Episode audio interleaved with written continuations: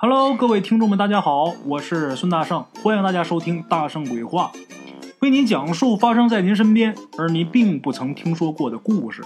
每天晚上，《大圣鬼话》与您不见不散。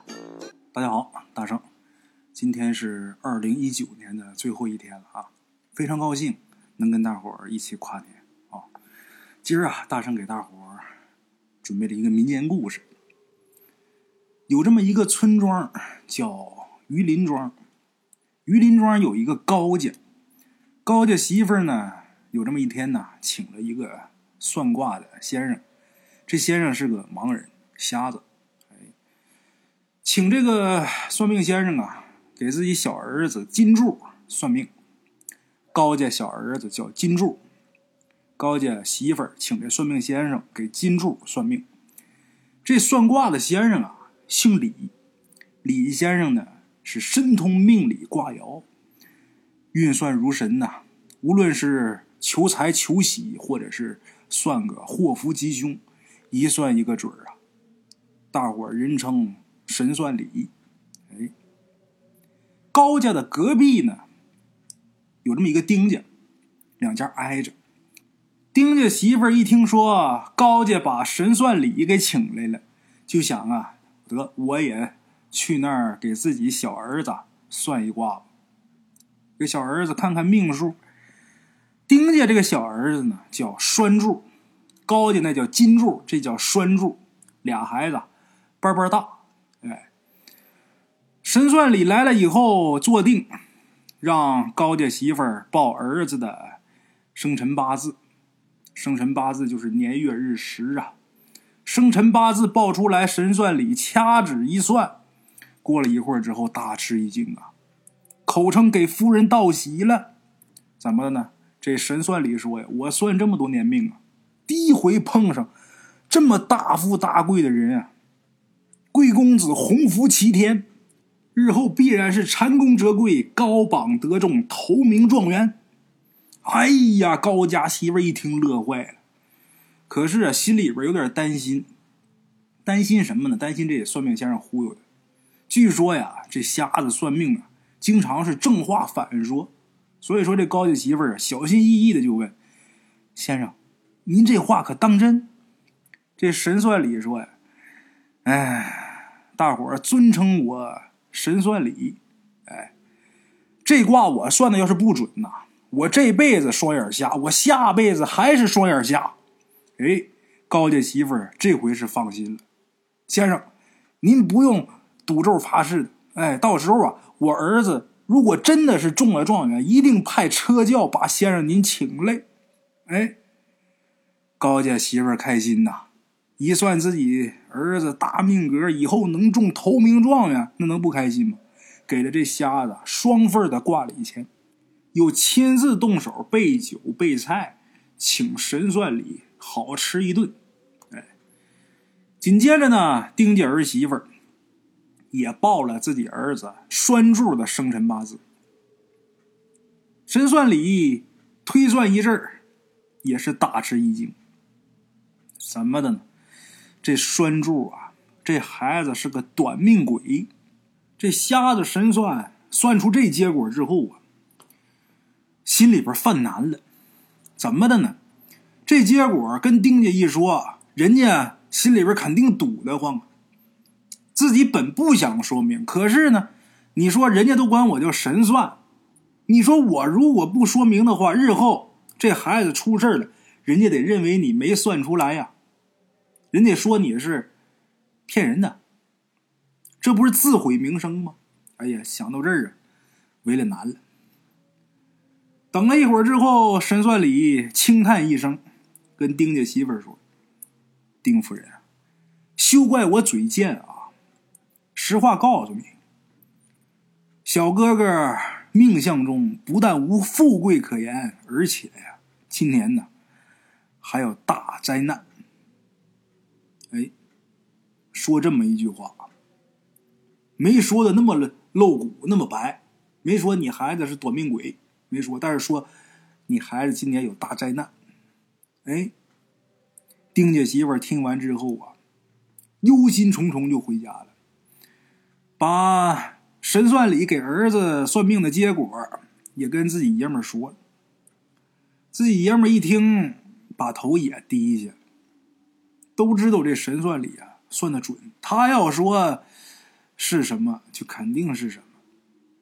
可是命中的事儿啊，你愁也没有用。哎，日子还得一天一天的过。几天过去了，这两口子慢慢的就把算命这事儿给忘了。老丁家这两口子，不好的结果啊，忘得可快了。你像老高家那记得可牢忘了。哎，我儿子以后投名状元。老丁家呢，慢慢把这不好的事就淡忘了。人会选择性的忘记一些事情。两口子呢，照常过日子。男的早出晚归，女的是勤劳节俭。咱们简言结说，转眼到了夏天，有这么一天呢，都是七岁的金柱跟栓柱这俩孩子辈辈大，都是七岁。这俩孩子背着爹妈呀，跑到村外有一条河，跑那儿去玩去了。过去啊，这个小孩一到夏天哈，男孩女孩都穿这个肚兜，哎，既遮丑又凉快。金柱跟栓柱啊，也都穿了个肚兜，每人都穿了一个。金柱穿的是个红肚兜，栓柱呢穿的是个绿肚兜。这俩孩子到河边。金柱跟栓柱就说：“就说，哎，你家这做的这个绿肚兜真好看啊，咱俩换换呗。等回家的时候，咱俩再换回来呗。”栓柱一听也高兴，他正好喜欢红的，哎，于是啊，这俩孩子把这肚兜啊就互换了。那天那太阳啊，就跟火球似的，在这个头顶挂着，把这俩孩子晒的呀，脑袋上直冒汗。金柱就跟栓柱说：“就说天这么热，咱俩下河洗洗澡吧。”哎，俩孩子手拉着手，连蹦带跳的就跳河里了，肚兜都没脱。哎，俩孩子呢，在离这个河边近的地方潜水的地方啊，一边洗澡一边打水仗，玩的开心高兴。玩着玩着，金柱就发现啊。离他们不远的地方有个小伙子，这小伙子呢也洗澡呢。那小伙子就跟这俩孩子说：“哎，你们俩看着啊，我能躺在水上面游。”这小伙子说完之后啊，就躺那个水面上仰泳，顺水而下。看那样，感觉好像在水面上睡着了似的啊！哎呦，感觉这个舒服啊！金柱跟栓柱啊，看这小伙子游的那么好，心里边羡慕。这小伙子游了一会儿之后呢，在水里边站起来，然后乐呵的跟这个金柱跟栓柱就说：“怎么样，好玩吧？想学吗？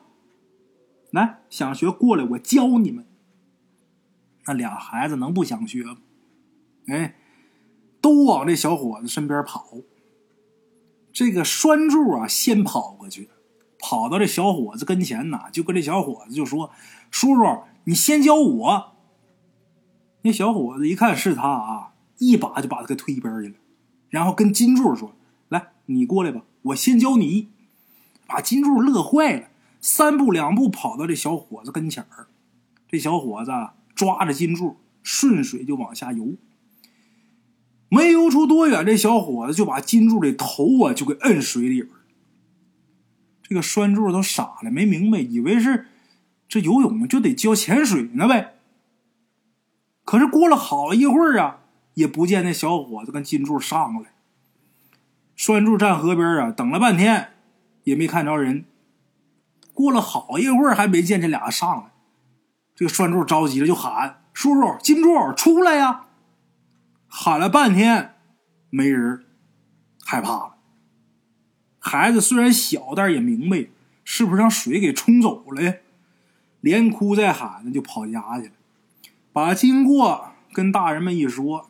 金柱他爹妈一听说儿子被河水给冲走了，那不得淹死啊！哎呀，这两口子哭得昏天黑地的，痛不欲生。乡亲们都来了，都劝呐，啊，说咱先找孩子吧。都到河边去，又派了两个水性好的小伙子，在水里边找。这些乡亲们呢，就沿岸找找金柱。在这个河的下游挺远啊，这个河岸边上找着金柱的尸体了。金柱尸体从水里边捞出来放岸上，他爸他妈还没来呢，因为有点距离呀。捞孩子的这个小伙子就发现金柱的胳膊和腿啊动弹了，然后又哇哇的吐出不少浑水，这孩子活过来了。随后金柱他爸妈也跑过来了，到这一看，孩子还有气儿，还活着呢。哎呀，跪地上啊，磕头啊，感谢神佛保佑啊！儿子是有惊无险，大难不死。我儿子果然是福大命大呀！哎。这事儿啊，就过去了。每当金柱他娘回想起来这件事的时候，都有点后怕，心里边不踏实。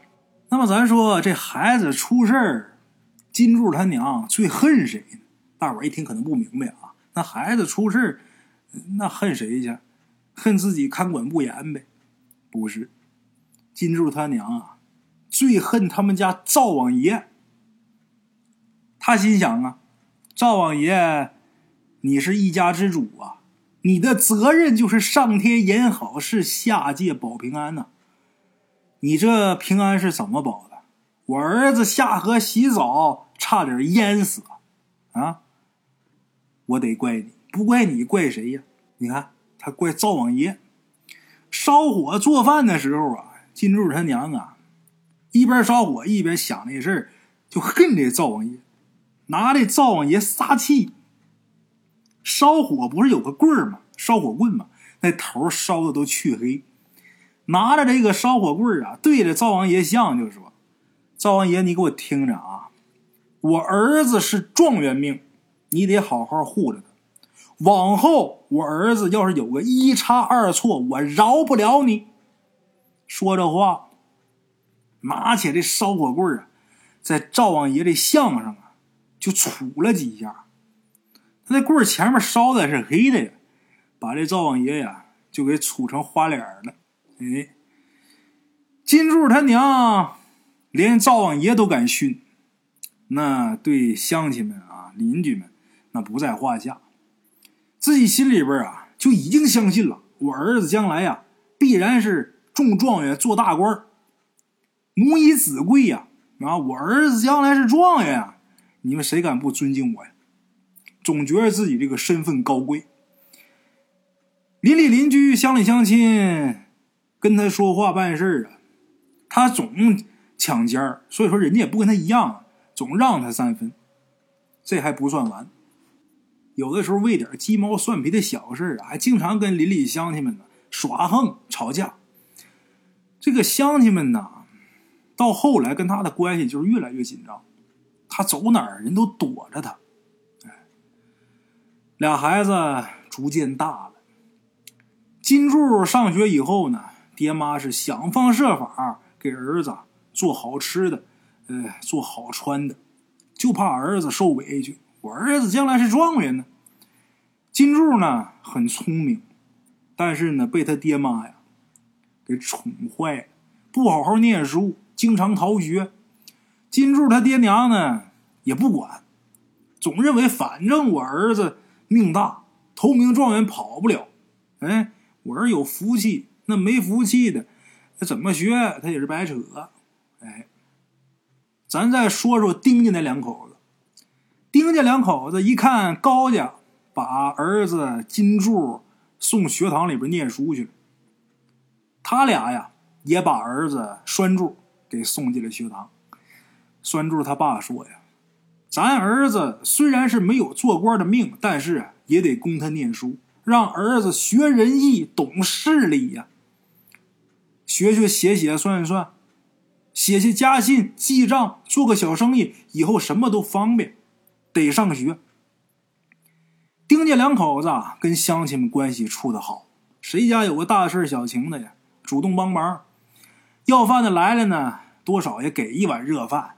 有和尚老道来化缘呢，也舍几个铜钱哎，丁家左边邻居是高家，右边邻居呢是一个七十多岁的孤寡老太太。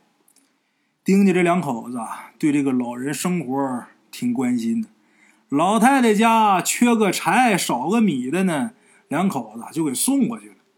家里边要弄什么好吃的，赶上今儿要是炖只鸡，哎，明儿要是杀条鱼，就把老太太请过来。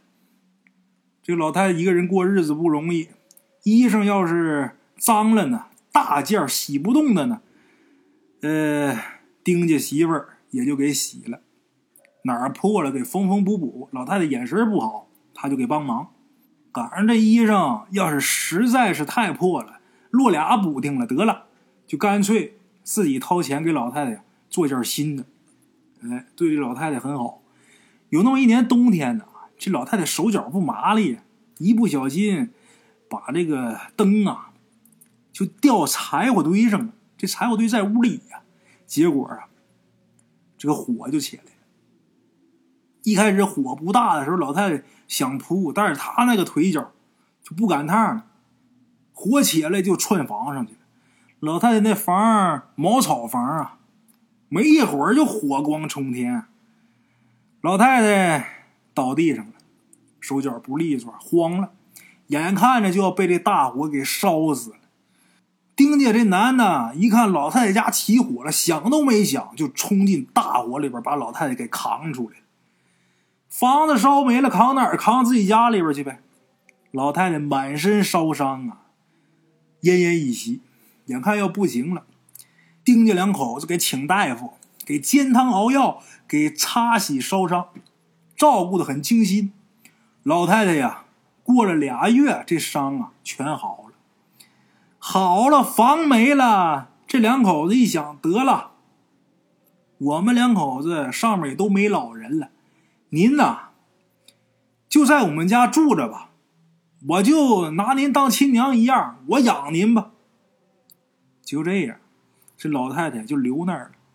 在这个生活上啊，两口子对这老太太是百般照顾。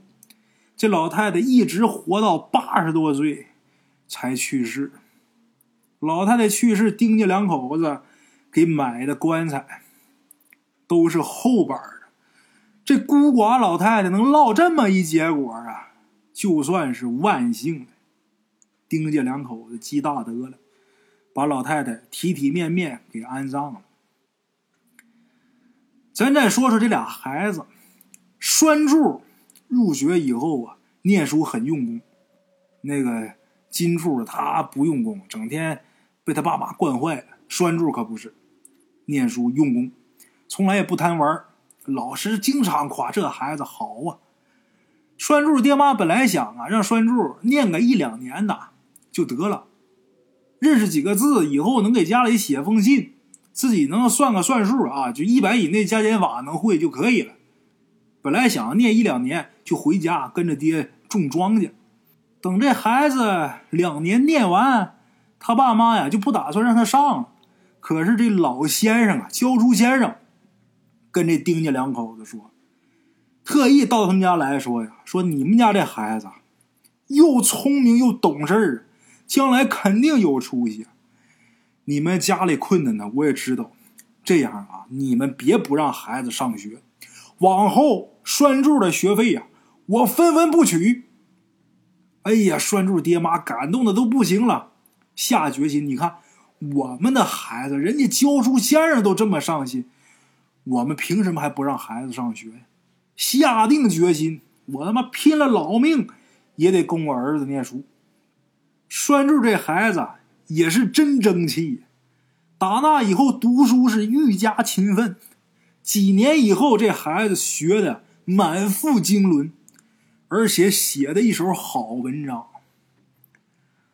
简言结说，那年正逢京中大开考场，老先生啊就来到丁家，就鼓励丁家夫妇让栓柱啊跟高家金柱一同进京复试。老丁家穷啊，没钱呢，这老先生啊。把自己教书这十几年攒的钱，拿出一大半给丁家两口子，就说这钱呐，给拴柱路上用。我就觉得这孩子行。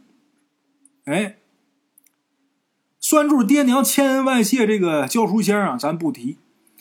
把教书先生这钱留下之后，自己又跟亲朋好友啊求亲告友的，又筹来一些钱，把这些钱给拴柱都带上，告诉儿子：穷家富路的儿子，路上别委屈。考好了，那是老天爷恩赐；没考好，回家来，咱照样是好样的。把钱给儿子装好，打点好行囊，送儿子上路。拴柱、金柱俩孩子一起去考的呀。大考完毕，一个月以后发榜，榜一出来，栓柱一举夺魁，中了一甲第一名。哎呀，老高家金柱啊，他却榜上无名啊！栓柱这回可行了，中了状元了，那还了得！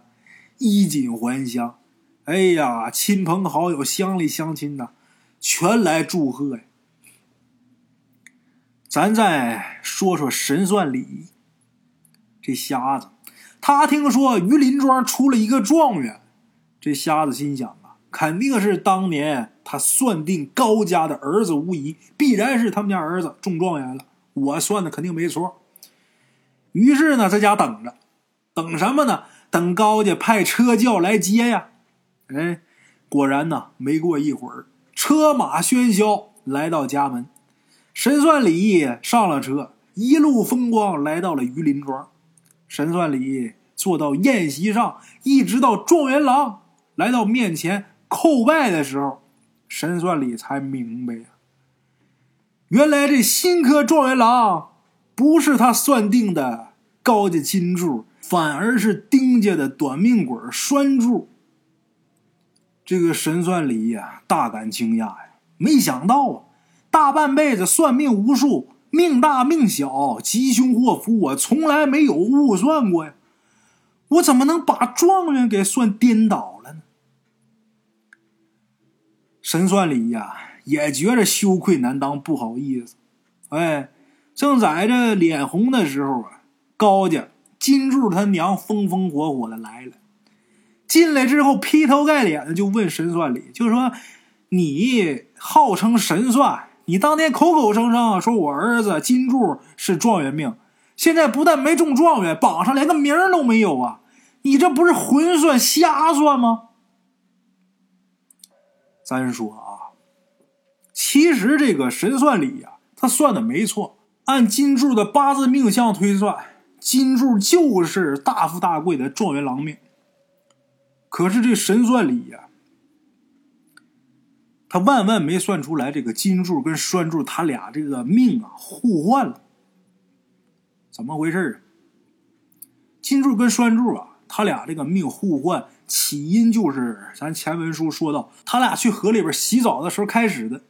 教金柱游泳的那位啊，那就是河里的横死鬼、淹死鬼呀。哎，他是来抓替身的，抓了替身他就能转生了。这个横死鬼啊，淹死鬼。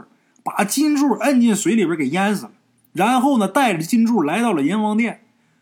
判官呢，对这个替死鬼进行验证的时候，发现这个淹死鬼呀，抓替身抓错人了。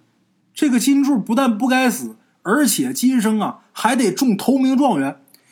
该死的、该做替死鬼的，应该是跟金柱一起洗澡的栓柱。阎王爷一听，勃然大怒啊！把那淹死鬼是严训一番，并且延迟他三年之后再转生。哎，就是本来说你今年拉个替身，你该转了，结果不行，你三年以后再说。这算是对他的处罚，你抓错人了呀。然后又让鬼族送金柱还阳。这个横死鬼啊，被处罚延迟转生，他三年以后再拉，可就不是拴柱了。哎。所以说，本该早夭的栓柱啊，得以活命。其实抓错了呀，也并非都是这个淹死鬼的错。本来呢，判官告诉他了，哪天哪个时辰在河边抓那个穿绿肚兜的小孩做替死鬼。这个淹死鬼啊，他没记错啊，可是没想到这俩孩子在下河之前把这肚兜换了。那你判官让我抓绿的，我可不抓绿的嘛！哎，金柱死而复生。那么说，他这事儿坏在哪儿呢？金柱怎么就没中状元呢？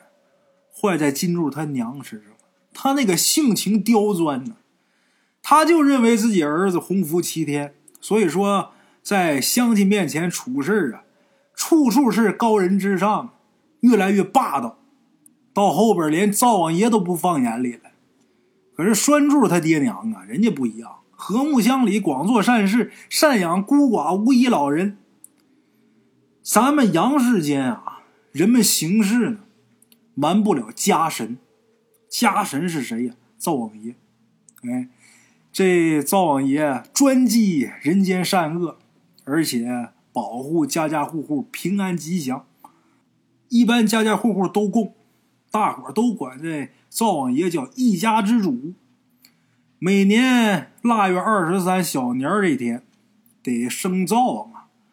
升灶王，灶王爷上天跟玉皇大帝汇报，对每家每户做的事儿有一说一，有二说二，一丝不苟。